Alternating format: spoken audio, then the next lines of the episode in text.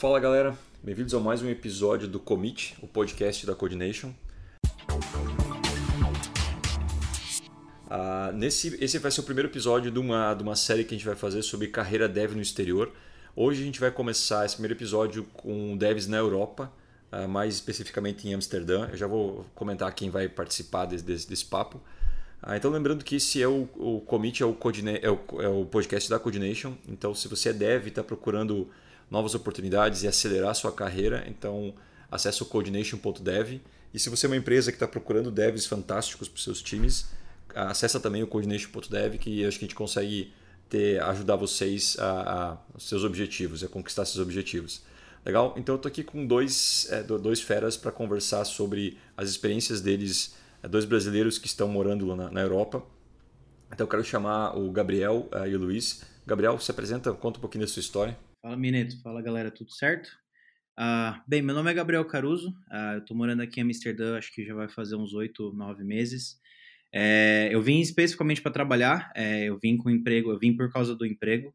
É, eu tenho 22 anos, eu tenho três anos, eu tenho dois anos de carteira assinada, eu tenho três anos de carreira de dev.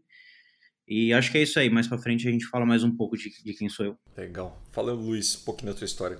E aí, galera, tudo bem? Eu sou o Luiz Cobucci, pessoal me conhece também como Kobuchi.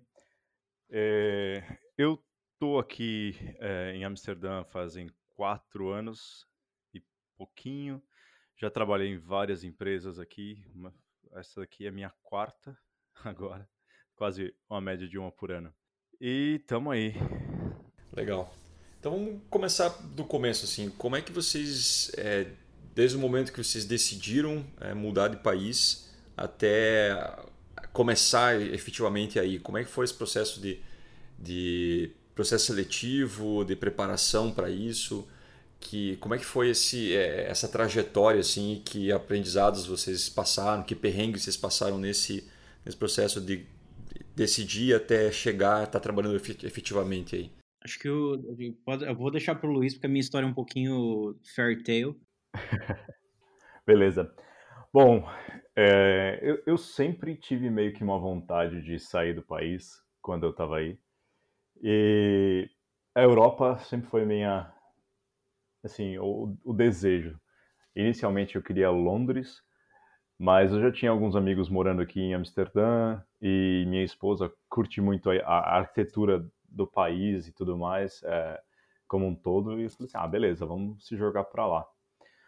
Ah, eu basicamente fiz várias entrevistas. A minha preparação foi meio diferente, porque é, eu sou autodidata tanto na parte de técnico, é, então eu aprendi tudo sozinho na programação, claro que com a ajuda de muita gente, é, mas a, o inglês também eu tive, eu basicamente aprendi sozinho. Eu sou cantor e eu, há, há muito tempo é, aprendi com música, com filmes e tudo mais. Então, obviamente, não foi muito fácil esse processo de entrevistas, porque você está se expondo, né, por um, por um negócio que você, que ninguém te conhece para começar, ninguém sabe da sua carreira, você está chegando lá com a cara na coragem e fala assim, meu, eu tô afim de, de mudar de país, você está me aceitando? Tem uma demanda imensa e tudo mais, é, o Brasil como um todo é, é bem visto, é, os desenvolvedores, que a maioria dos desenvolvedores brasileiros que vêm para cá se dão super bem. A, a, existe um, um, reconhecimento bem grande de todo o esforço que a gente tem aí no país, né? É, é engraçado, no, no, no meu... Eu não lembro exatamente quantas empresas, acho que foram umas quatro ou cinco, quando eu falei assim, não, beleza, vamos para Amsterdã, eu vou fazer entrevista. Então, é, teve, teve empresa que me ligou uma hora antes do combinado e eu e, e uma hora antes, para quem não sabe, a diferença de, de fuso horário é, nesse momento tá, são quatro horas e naquela época tava com cinco, se eu não me engano. É, eu não lembro, mas pode ser quatro, cinco horas. E uma hora antes era seis horas da manhã no Brasil. E eu acordei no susto, falei assim, meu, o que, que tá acontecendo? Estão me ligando do exterior. Vamos embora, vamos ligar. E a pessoa falou assim, meu, você tá disposto a, a falar com, agora? E eu dormindo falei sim. E esse foi um dos maiores erros que eu já fiz na minha vida, porque eu falei inglês todo atravessado, não respondi as perguntas direito. É, então já, já fica uma dica aí. Esteja bem acordado quando você for fazer uma entrevista ou simplesmente uma ligação, porque essas coisas acontecem. No fim, deu tudo certo e tô aqui. Legal. De ressaca, então, nem a pau, né? Melhor não. Putz, não. Esse negócio do fuso horário é complicado. Um, bem, a minha, a minha história de eu ter vindo para Holanda, eu falei que é um pouco de conto de fadas, porque de fato foi uma coisa muito inesperada, né? Eu nunca, nunca quis sair do Brasil, nunca tive sonhos, né? Nunca tive ambições. É, mas em, no meio de 2018, é, eu, recebi uma, eu recebi uma oferta, ou melhor, um convite para vir palestrar na República Tcheca, né? Um evento de PHP que não existe mais, mas é na época eu vim, eu palestrei, e assim que eu desci do palco, é, veio um brasileiro em minha direção, uh, me estendeu a mão e falou assim: Muito prazer, eu sou o Rafael Dons, me conhece? falei, putz, grila, é o, é o famoso, né? né? Aí, eu, aí naquela hora eu fiquei desesperado, não sabia o que estava acontecendo, e aí ele falou que ele estava lá pelo evento, que ele queria bater um papo comigo. Então, resumo da ópera, né? Eu fui contratado é, por causa que eu fui num evento palestrar, né? Então, ali no evento, o Rafael já viu o meu nível técnico, ele já viu o meu nível de inglês, né? Então, meio que deu uma, deu uma, deu uma ajudada na entrevista, aí ele falou, ó, a vaga tá lá, se você quiser aplicar, você aplica. Voltei pro Brasil, falei, putz, e agora, né? Vamos, não vamos? Eu, eu tava no meu primeiro, nem tinha completado meu primeiro ano no meu primeiro emprego, né? E eu falei, puta merda, o que, que eu vou fazer na minha vida? Aí conversei com família, conversei com amigos, conversei com, com um monte de gente. Eu falei, ah, quer saber? O não a gente já tem, né? Vamos pro sim. E aí foi isso, aí apliquei pra vaga. É... Óbvio que eu vim como júnior, eu estou ainda como júnior na empresa. É, mas para mim foi muito mais tranquilo, porque graças a Deus eu, eu, sempre fiz inglês, acho que desde os meus 12 anos eu, eu fazia inglês. É, óbvio que a gente tem a, a, famosa síndrome, né? Que, putz, será que eu vou falar bem? Será que eu não vou? Mas no final é só você virar aquela chavinha de fala, não fala, e aí quando você vira a chavinha de fato você fala, você vai bem mais tranquilo para as entrevistas. É, os testes técnicos foram bem tranquilos também, porque como era posição de júnior, ah, não tinha também muito que dificultar. É, mas foi isso, a minha, a minha vinda para a Europa foi meio que de surpresa, foi tipo, acho que foi um período de, em, acho que de quatro a, a, seis meses entre eu conversar com o Rafael até eu vir morar em Amsterdã, e, e, e foi isso, não tem muito mais o que ficar falando, foi, foi muito sem querer, foi muito sem querer que eu vim para cá. Legal, acho que apesar de ter duas histórias um pouco diferentes, né, o Gabriel tá um pouco mais no começo da carreira e o Luiz já tá um pouco mais avançado, acho que uma, uma coisa que tem em comum vocês dois é que uma coisa que o, que o Luiz falou, ninguém te conhece aqui fora, né? Ah, mas acho que eu conheço o Luiz há muito tempo, então eu sei que o Luiz tem ótimos projetos no GitHub, palestra há muito tempo, e é o caso do Gabriel ter sido descoberto, digamos, numa palestra, né? Então, vocês acham que o fato de vocês terem é, um portfólio de, de código, de, de apresentação, de você montar uma autoridade ao redor do teu nome isso foi importante para esse processo de vocês é, serem, é, conseguirem ir, para fora. Acho que isso foi importante. Vocês acham que isso é um diferencial? As pessoas que estão almejando isso é um caminho que elas podem seguir, é, se preparar para palestrar, para criar conteúdos, posts, etc.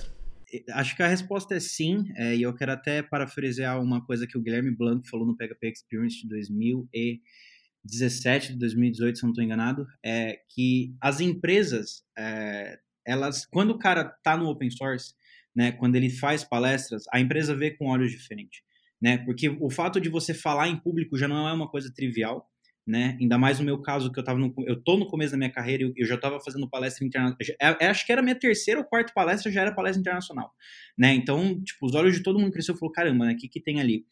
E, e aí, quando eles foram pegar meu portfólio e eles viram que eu contribuía para tipo, ferramentas enormes do PHP e até contribuía para o próprio PHP, falou, caramba, né? O que está acontecendo ali? Então, sim, ter um portfólio, ah, pelo menos no meu caso e no caso de muita gente que eu conheço, até o Luiz acho que vai falar, do, por exemplo, do Doctrine, que ele contribui é, eu acho que faz muita diferença. Muita, muita, muita diferença. É, é engraçado você perguntar isso, porque nas minhas primeiras entrevistas, isso não fez nenhuma diferença. E eu, a, a minha resposta é depende, cara. É, tem empresas que eu entrei, por exemplo, e não fiz processo seletivo praticamente nenhum. Claro que eu tive indicação de algumas pessoas e tudo mais, mas eu não tive teste técnico, eu não tive nada porque eu, o, o, que eu tenho no GitHub ajudou demais. E daí eles falaram assim, não, eu consigo ver como que você programa olhando no seu, o seu código lá e isso já, já me ajuda. Mas teve empresa que, mesmo tendo tudo isso, falou assim, meu, vamos, é, faz esse teste aqui, eu, vou, eu, quem é você, me explica aí sobre uh, muitas coisas. Então, é, isso depende. E o que está sendo interessante que eu estou vendo é, quando eu converso com outras empresas, é, outros líderes de, de time aqui no, na, na, Europa, é a questão da diversidade. Existem pessoas que são mais é, tímidas, que não querem se expor na internet, e nem por isso elas deixam de ser muito boas, entendeu? Então, é, as empresas estão parando para analisar é, esse, esse quesito também e, e dar valor às pessoas pelo que elas são e que, pelo que elas podem produzir e não ter um, um, pacotinho fechado e todo mundo tem que seguir aquele, aquele mesmo negócio. Se você gosta de palestrar, se você gosta de fazer open source, meu, faz que isso vai te levar num caminho. Se você não gosta, mas tem a vontade de, de sair do país ou fazer qualquer outra coisa, você vai ter oportunidade também. Então, o diferencial, na minha opinião, é o, a, a bagagem que você carrega entende? Seja ela o, o, os projetos, ou seja o conhecimento técnico, ou até a, as tuas soft skills.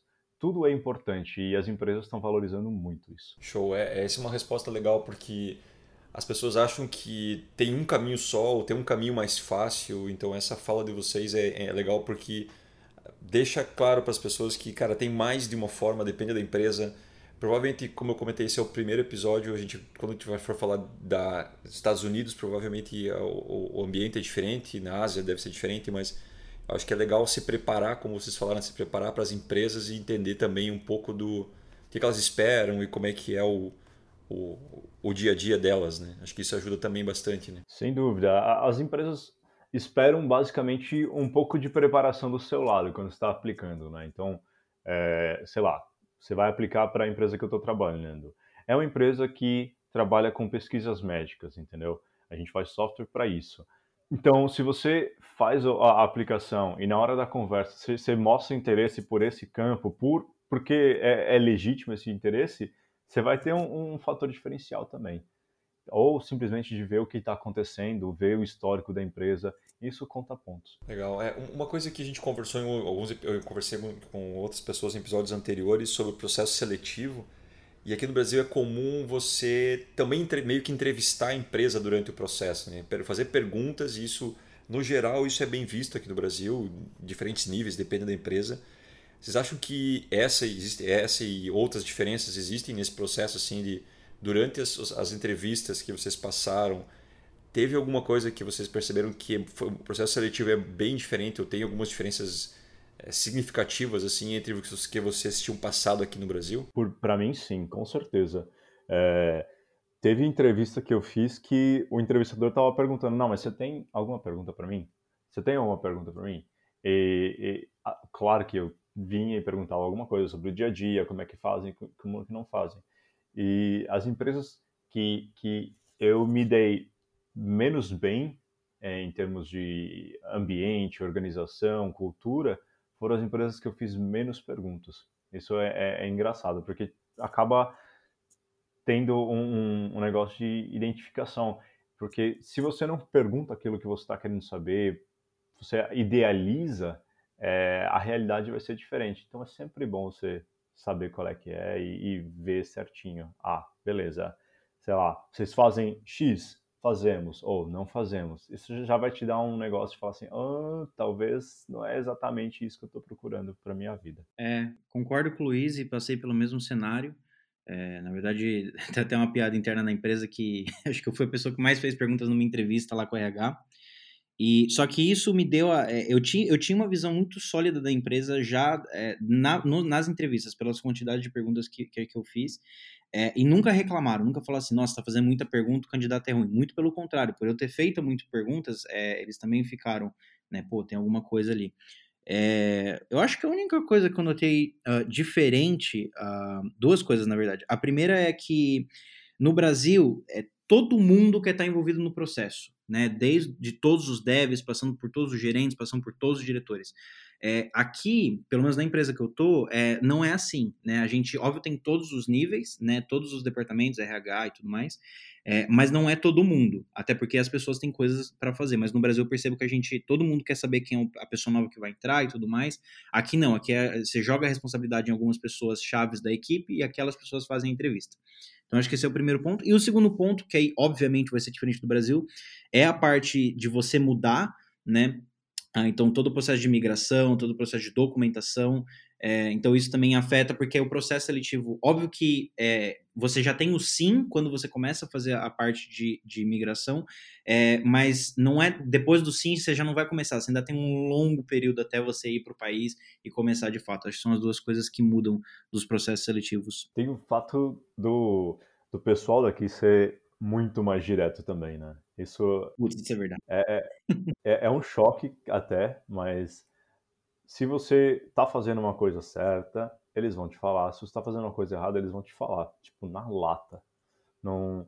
Às vezes eu observava no Brasil que a gente passava por um esforço imenso para não é, fazer um comentário que é, pode até ajudar a pessoa a crescer, é, justamente para pensando assim, pô, essa pessoa pode ficar chateada com o que eu vou falar, ou não sei o quê. E daí tem gente que acaba mentindo, tem gente que acaba omitindo. E aqui não, mano. É assim, ó, na lata. Você tem, tem, eles exageram de vez em quando. Tipo, você chega lá e, poxa, mas você engordou um pouquinho, né? Depois de uma viagem. E é comum e eles estão tranquilos com isso. Eu acho que eu sou europeu e não sabia, cara que eu, eu faço um esforço para não ser desse, dessa, desse jeito, né? Isso eu não, eu não, peguei na entrevista, mas depois que eu peguei na empresa, eu tive até alguns problemas, porque foi um choque para mim muito grande.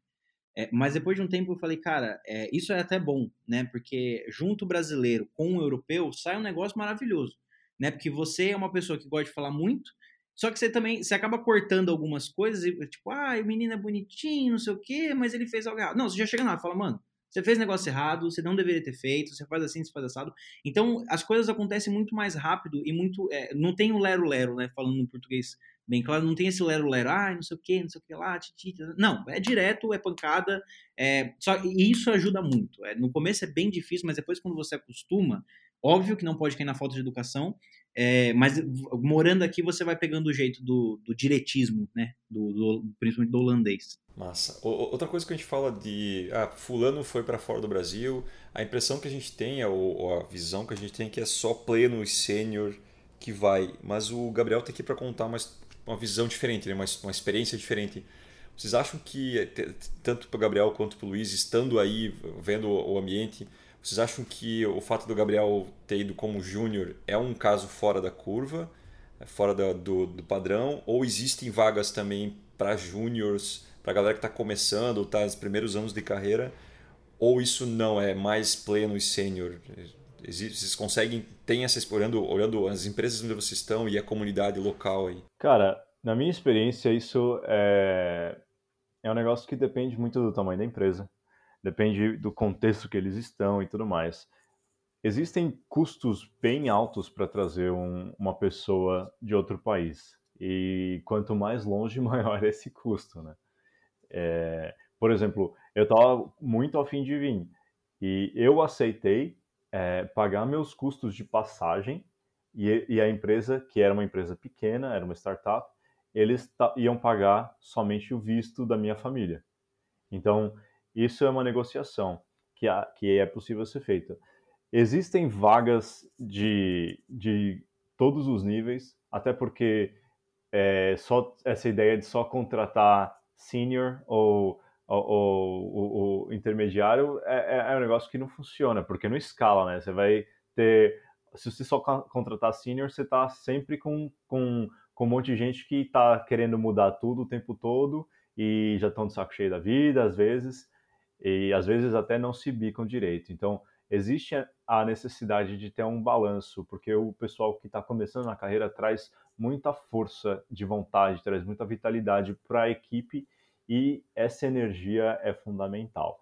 E as empresas sabem disso. Então, sim, existem vagas.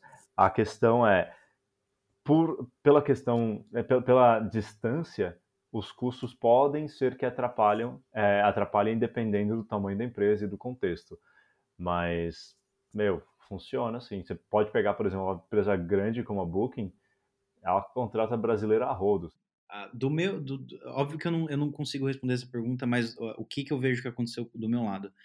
É, foi o que o Luiz falou. Se a empresa está no momento, se a empresa tem budget e você, como júnior, você consegue provar que você é um investimento, isso é uma palavra muito importante, a empresa vai te contratar. Porque, reiterando o que o Luiz falou, é caríssimo trazer uma pessoa, a pessoa é, do, outro, do outro continente, né, atravessar o oceano para vir morar aqui na Europa. Só que se a empresa vê que é um investimento em empresas de tecnologia, por exemplo, a Booking que ele citou, eles sabem o valor do investimento, eles falam, cara, é, tudo bem, o cara pode ser que não entregue nos primeiros seis meses, nos primeiros oito meses, no primeiro ano. Só que depois, quando ele pegar o ritmo, é dali para frente, né? E a minha empresa, é, ela contrata júnior. Uh, óbvio que a gente não pode comparar Brasil e Itália, é, mas a, a, acho que há quatro, cinco meses atrás a gente contratou um italiano júnior né? Então não para, vagas tem, é, é o, o, que eu acho que, que tem que frisar é você tem que mostrar para a empresa que você vale o investimento, né? Se, acho que não só para júnior, acho que também para sênior, né? É, você mostrando, vaga tem, oportunidade tem, é, eu acho que é um pouquinho de mito de falar que só sênior, só gente assim assado que vem, não, não existe isso aí não. Legal, é, é um mito mesmo, é bom, é, é um assunto legal para a gente discutir. Gostei do, do que o Luiz falou da diversidade, acho que é legal assim você ter essa diversidade de gênero, de crença, de, de experiência. Acho que o time como um todo cresce. Né? Então acho que isso em qualquer lugar, mas acho que é, é legal ter essa visão também que isso também vale para o mundo inteiro. Né? Uh, outra coisa que também é, é, é importante, é bastante perguntado, bastante discutido é quanto à tecnologia. Né? Então vocês dois vêm de background de PHP, então eu já conheço vocês de eventos há alguns tempos, eu também vim bastante de, de PHP. E tem-se aqui no Brasil, talvez, essa ideia que, pô, PHP já é uma linguagem antiquada, a gente sabe que não é, mas. E, ah, eu vou estudar, sei lá, Elixir ou Clojure, alguma coisa, uma linguagem nova da moda, e isso vai me ajudar a conseguir emprego lá fora. E vocês estão provas que não, todas as linguagens. Como, como é que é esse, como é que vocês veem estando aí essa questão de o peso da tecnologia em relação ao número de vagas. Então, vocês acham que tem alguma referência? Tem algumas tecnologias que são mais procuradas aí na, em Amsterdã ou na, nos outros polos que vocês conhecem na Europa? Ou não, tem vaga aqui como no Brasil, que tem vaga para todas as, as, as, as áreas? Olha, o que eu tenho visto acontecer é ter vaga para tudo e as empresas muitas vezes é, não se limitam a uma linguagem só, né? Então, é, eu, eu sei porque eu trabalhei na Usabila, com, onde o Gabriel está trabalhando agora, e, e, lá, quando eu estava lá, a gente estava introduzindo Java ao lado de PHP, entendeu? Agora, com certeza, tem uh, muito mais coisa criada em Java. Já tinha algumas coisas pequenas em Go naquela época, e nessa mesma empresa. E na empresa que eu tô agora, a gente só trabalha com PHP é, e JavaScript, com TypeScript e tudo mais. Mas, pelo que eu tenho visto, tem vaga para Java, tem, Java, tem vaga para PHP, para Go, para Elixir. É, é, uma questão de. É, assim, é importante a linguagem, mas pelo que eu penso e pelo que eu vejo acontecer, ela não é o fator mais relevante, porque linguagem, no final das contas, você consegue aprender o, o lance de você ter o conhecimento sobre como as coisas funcionam por baixo dos panos é, na minha visão, é muito mais importante. Sim, isso é uma coisa que, curiosamente, a gente estava falando hoje na empresa, que não só os brasileiros, mas por que, por que, que o que, que define senior, é, pessoas, devs bons aqui na Europa, né? É você se adaptar, né? Então, por exemplo, pô, tudo bem, você sabe PHP, mas uh, o que o Luiz falou, no final é só, é só, um, é só um meio para chegar num fim. Né? Então, a, a Usabila, por exemplo, a gente começou com PHP, eles começaram com PHP. Hoje a gente já já está com bastante coisa em Java, né? Uh, eu conheço empresas aqui que também estavam com PHP e, e aí foram para outra linguagem, ou, ou que trabalhavam com Java e Kafka, depois foram para outra coisa. É, então você, uh, o porquê que o, o, brasileiro, principalmente, é muito bem visto aqui? Porque a gente se adapta muito bem. Porque no Brasil a gente, a gente tem o full stack do full stack, né? Que sabe, tipo, um monte de coisa, um monte de linguagem, um monte de, de design e o Escambau A4. E aqui você vai aplicando isso, você vai se adaptando e você vai aprendendo e você não tem preguiça, então você vai para frente. Óbvio, você tem uma linguagem mãe, você tem uma linguagem que, que é a tua base, seja PHP, seja JavaScript, seja Go, é, é bom. Mas você também conseguir expandir o teu leque durante a, a sua, entre aspas, estadia na empresa é melhor ainda. Então vocês acham que nesse caso é, é, é a pessoa é mais importante dedicar um estudo na parte algoritmos, infraestrutura, banco, coisas que são mais perenes, independente de linguagem, do que ser especialista numa linguagem só. Na minha opinião, com certeza. Porque a, a linguagem, como eu disse, você aprende. Massa. E vamos falar da, dos perrengues, da parte ruim, assim, da parte complicada. É, vocês são estrangeiros, mesmo que moram aí, ou têm visto ou não têm visto. Como é que é esse, esse dia a dia assim, da empresa, de ter uma outra cultura, de é, clima, que tipo de problemas vocês passaram, de é, dificuldades assim, por estar em outro país que vocês talvez não tinham essa, essa visão antes de estar aí em outro fuso horário? Eu vou começar falando, porque como o Luiz mora aqui há mais tempo, ele vai estragar tudo que eu vou contar, toda a parte bonita. Então, é, óbvio que é difícil, não é fácil, é, você não tá falando a tua língua mãe, é, você vai. Teve, tinha, tinha dias, eu, eu, sempre escutei isso, eu nunca achei que isso fosse acontecer. Mas quando eu vim para cá, o pessoal falou: ó, toma cuidado que você vai chegar dia em casa cansado porque você falou inglês o dia inteiro. Eu falei, nossa, o que essa pessoa tá falando? Você chega cansado em casa de falar inglês, porque não é a tua língua mãe, você tá toda hora fazendo o, a tradução, tá fazendo a interpretação em, outra, em outro idioma. Isso não é trivial, isso é difícil, isso cansa. Mas, depois que você acostuma, é, é tranquilo, né? aqui na Holanda, mais específico em Amsterdã, é, todo mundo fala inglês. Eu acho que eu tive uma situação lá no norte de Amsterdã, tipo, bem no, no Cafundó do Judas, onde um, um senhor não falava inglês, né? Uh, na verdade, ele queria comunicar comigo, não eu queria comunicar com ele. É, mas assim, você vai, motorista de ônibus, atendente de caixa, é, gerente de empresa, chefe de empresa, coisa do banco, coisa da delegacia, todo mundo fala inglês. Então isso é super tranquilo. E só que é, o idioma é o inglês, só que as comunicações, os sinais nas ruas são em Dutch, que é o holandês. Então, às vezes, você começa a ter até essas barreiras. É perrengue, perrengue, perrengue, eu até hoje não passei. Né? Não sei se o Luiz tem alguma história para contar. Olha, eu também não passei nenhum perrengue, não. Mas as coisas, assim, no trabalho, vamos começar por aí, que, que me incomodaram em algumas empresas que são menores e que não tinham esse contato com pessoas estrangeiras é o fato de você estar, tá, por exemplo, numa reunião com, uma, com umas pessoas, de repente vem do nada uma pessoa abre a porta e vomita um monte de, de coisa em outro idioma que você não entende absolutamente nada e todo mundo começa a responder nesse mesmo idioma. E você fica ali olhando para o lado sem saber o que está acontecendo e é uma situação bem desconfortável. Isso já aconteceu mais de uma vez aqui. A outra é tipo, se estamos é, é, em numa coisa mais informal e tudo mais, é, tipo hora do almoço. O almoço aqui, as empresas normalmente oferecem almoço. É, isso é bem diferente do que acontece no Brasil, onde as empresas, a, a pessoal vai junto almoçar no restaurante na hora do almoço, tudo mais. Não, aqui a maioria das empresas, principalmente as de médio grande porte, elas viram e falam o seguinte: tem almoço aqui, é, vocês simplesmente comam. E o, o pessoal tá todo mundo conversando em holandês. E você tá lá comendo o seu, seu almoço e você olha para o lado, olha para o outro, não tem ninguém para você conversar. E você, beleza, vou pegar meu celular e vou fazer as coisas. Mas é, isso é um negócio que, que exige um esforço seu de chegar e falar assim, pô, vamos, vamos quem sabe, é, a, pelo menos na sexta-feira, vamos todo mundo falar inglês, sabe? Tipo, para que pra todo mundo tá no mesmo idioma. Nas empresas maiores, você não tem esse negócio. Como o Gabriel falou, é, todas as placas aqui são em holandês.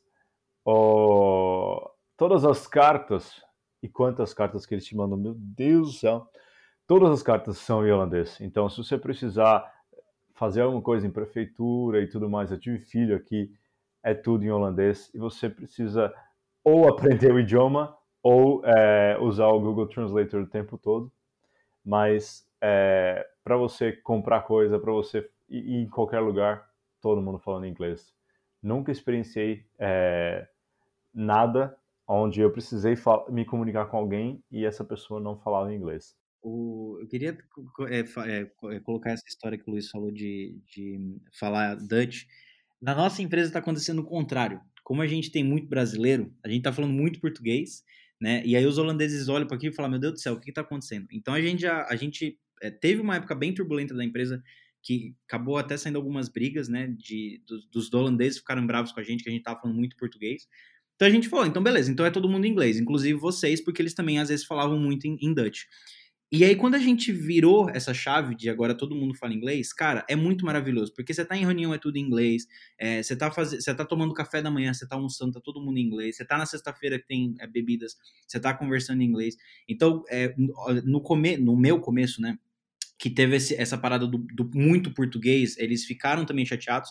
Só que depois você entende e fala, cara, a gente tá no país dos caras e fica falando português na empresa é sacanagem também, né? Só que eles também viram que eles estavam exagerando, porque eles, eles são em grande número na empresa, eles, eles ficavam conversando em Dutch toda hora, e às vezes a gente só queria, é, às vezes, né, o famoso enturmar e não conseguia, porque eles estavam falando em Dutch e você meio que cria uma barreira, você fala, pô, não vou atrapalhar os caras, porque o cara tá conversando na língua mãe deles, né? Tipo, é como se a gente estivesse falando em português e alguém chegasse na nossa.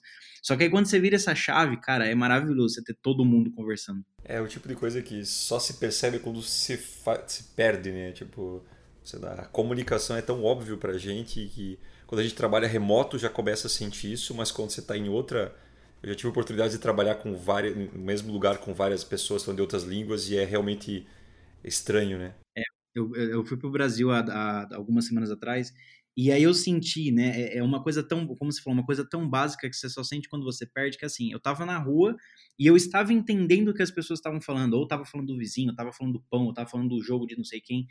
E aí você fala, putz, isso lá não, às vezes eu não tenho, né? E aí você, aí que você enforça mais ainda, fala, mano, é inglês toda hora porque eu quero, eu quero ser entendido eu quero que, e eu quero também entender. Então você fomenta a comunicação e é uma coisa muito básica, muito trivial. Só que quando você não tem, aí você começa a, a, a fomentar. E quanto ao, ao, ao tema comunidade, então nós três aqui viemos de comunidades bem ativas, né? PHP, agora eu tô em Go e isso sempre fez muita diferença para nossas três carreiras, eu tenho certeza. Como é que é aí? Existe essa, essa mesma vibe de meetups, de eventos?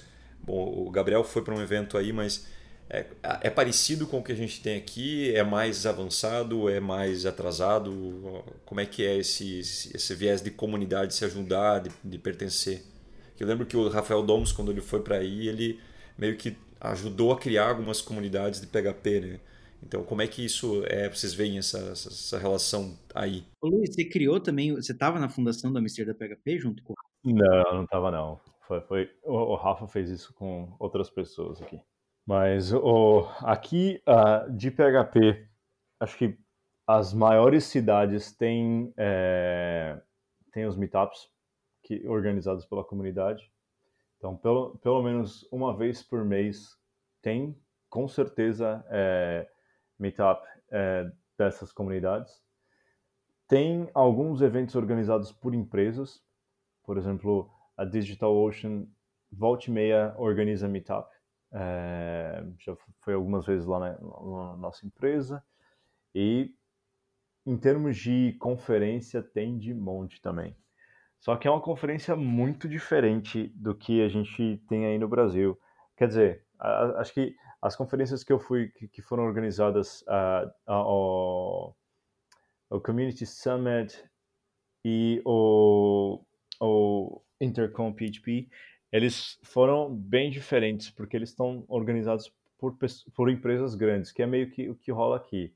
Então, salvo alguns eventos, a maioria são organizados por é, empresas que alugam um.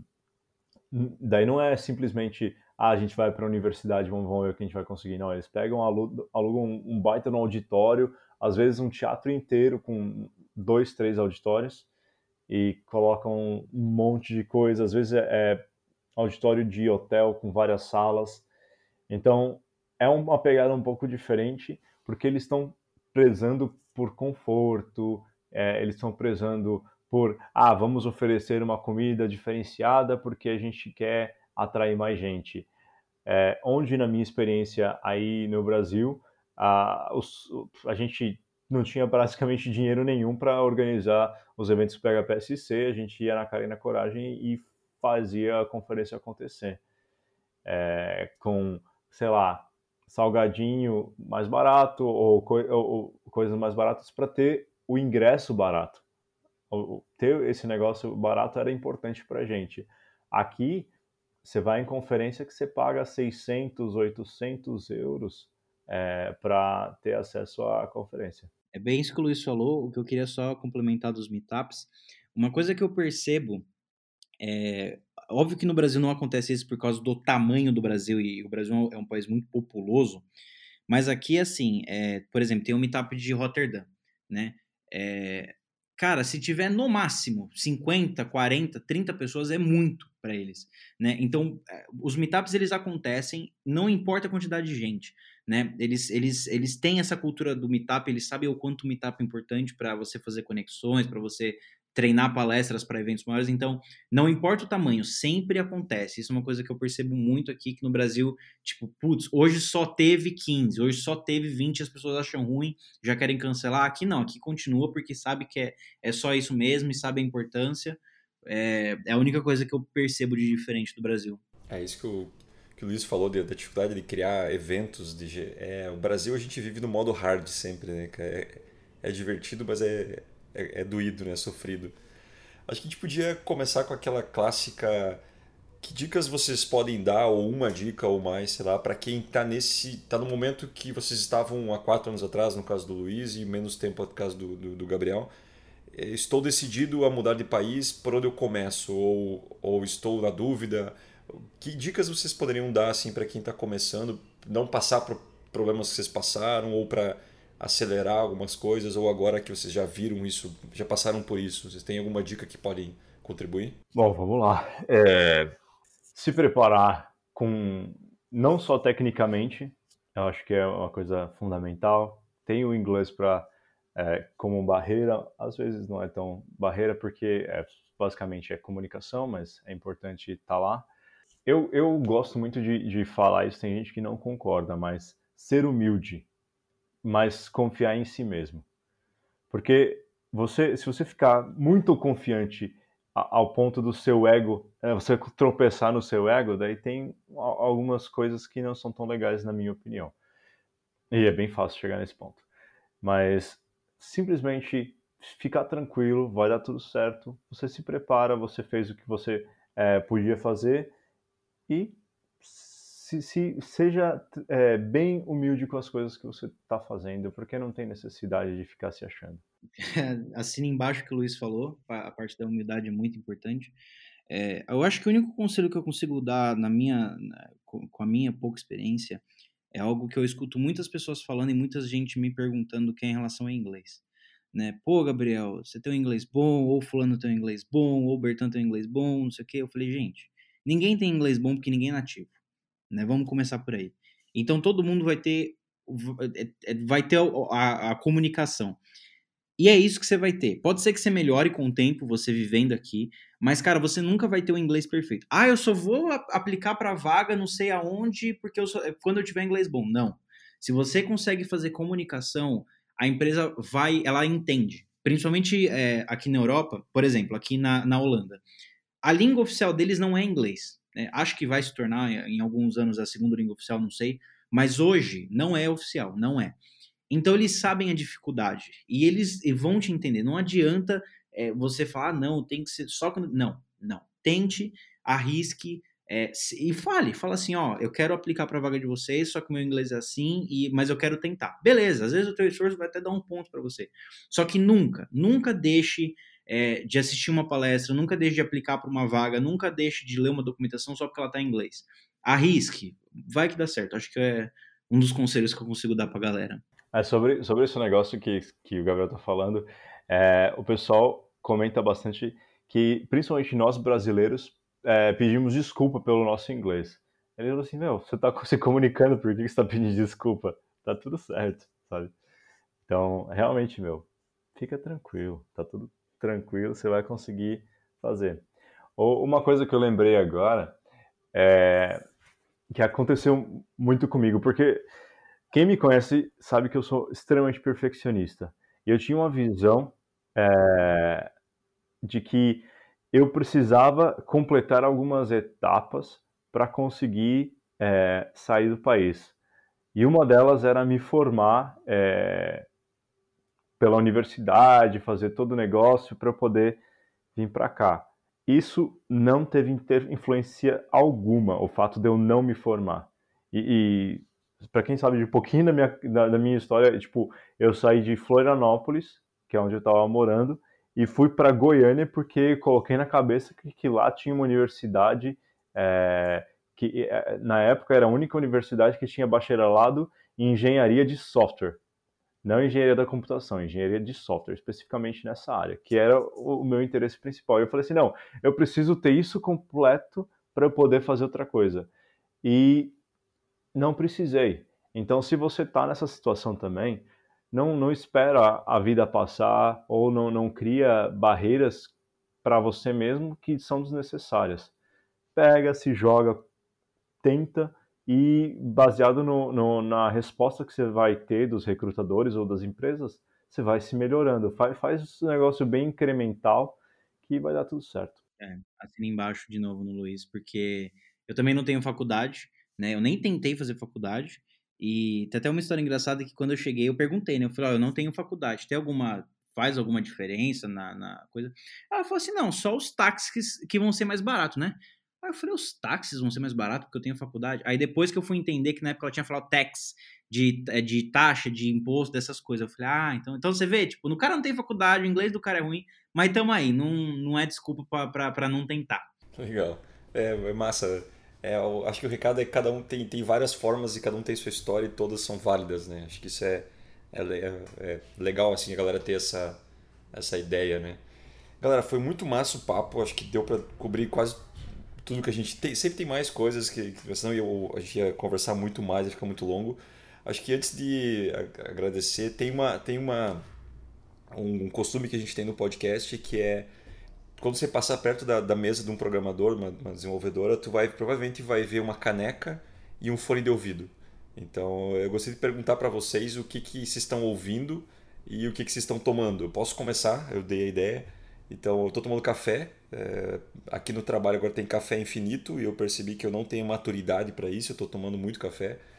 Aí, de banda que eu estou ouvindo agora é uma banda alemã chamada Wolf Spirit. São um blues rock psicodélico muito louco. Então, fica aí a dica. E queria saber de vocês, o que, que vocês estão tomando na canequinha de vocês e o que, que vocês estão ouvindo aí? Cara, eu sou uma pessoa esquisita, porque eu sou de São Paulo e conheci a minha esposa e, ela me ensinou a tomar chimarrão. Então, no trabalho, eu não tomo é, nada além de água e chimarrão. E para escutar, dificilmente eu coloco música para trabalhar, porque eu não, não sei lá, não, não funciona bem. Às vezes só música sem fone de ouvido, e muitas vezes é música clássica, ou é, é um Iron Maiden, ou Black Sabbath, Metallica, nessa, nessa linha. Eu acho que eu parei no tempo em relação à música, sinceramente. Você traficou uma, uma cuia e uma erva, e erva daqui para lá, cara? Cara, não só uma cuia, foram várias cuias. Ah, só que a erva, graças, eu não preciso traficar. A Amazon já faz isso por mim. Então eu simplesmente compro lá. Eu ia fazer a piada, porque você tá em Amsterdã, erva não deve faltar aí também, né? Cara, esse negócio do chimarrão é verdade. Os italianos da, da empresa que eu trabalho, que o Luiz trabalhou, não, e o Luiz, você conhece? Lógico que eu conheço o Luiz, ele me introduziu o chimarrão, né? Eu falei, putz, grila, caramba. Ai, ai. Mas respondendo a pergunta, é, eu também não tenho maturidade com café e chocolate infinito da empresa, que lá a gente também tem. Então, eu tô até tendo problemas com gastrite com isso. É, mas eu tenho muito, eu gosto muito de chocolate. Eu gosto, óbvio que eu tomo café, mas na minha, na minha xícara sempre tem chocolate, até por causa do frio, eu gosto bastante. É, e no meu fone de ouvido, é, eu gosto de música eletrônica é, e recentemente me apresentaram um negócio chamado Lo-Fi, L-O-F-I, é, é uma base bem baixinha, é, é, é, um, é uma coisa bem gostosa de ouvir e tem um ritmozinho ali tranquilo, você vai codando o dia inteiro, suave, não sei o quê. É bem gostoso e é isso que eu tenho ouvido para trabalhar, trabalhar. O cara, é, o cara é hipster, né? Só música hipster. Isso aí, galera. Valeu. Uh, então, obrigado pela, pela presença de vocês. A gente vai deixar no, no, no post os contatos, LinkedIn de vocês. Se alguém quiser entrar em contato, trocar alguma ideia. Uh, então, se vocês têm algum recadinho final para dar. Eu só queria agradecer pelo convite e se precisar de alguma coisa, só chamar. Eu também queria agradecer o convite. Estar é, tá com essas duas pessoas que eu sempre admirei é, é uma honra para mim, principalmente agora no começo da minha carreira. E também, o que precisar, estamos aí. Não é impossível, tá? Tem duas pessoas aqui de diferentes idades, de diferentes lugares do Brasil diferentes passados que estão aqui, então é só tentar, você consegue. Com essa frase motivacional a gente finaliza. Até a próxima, pessoal.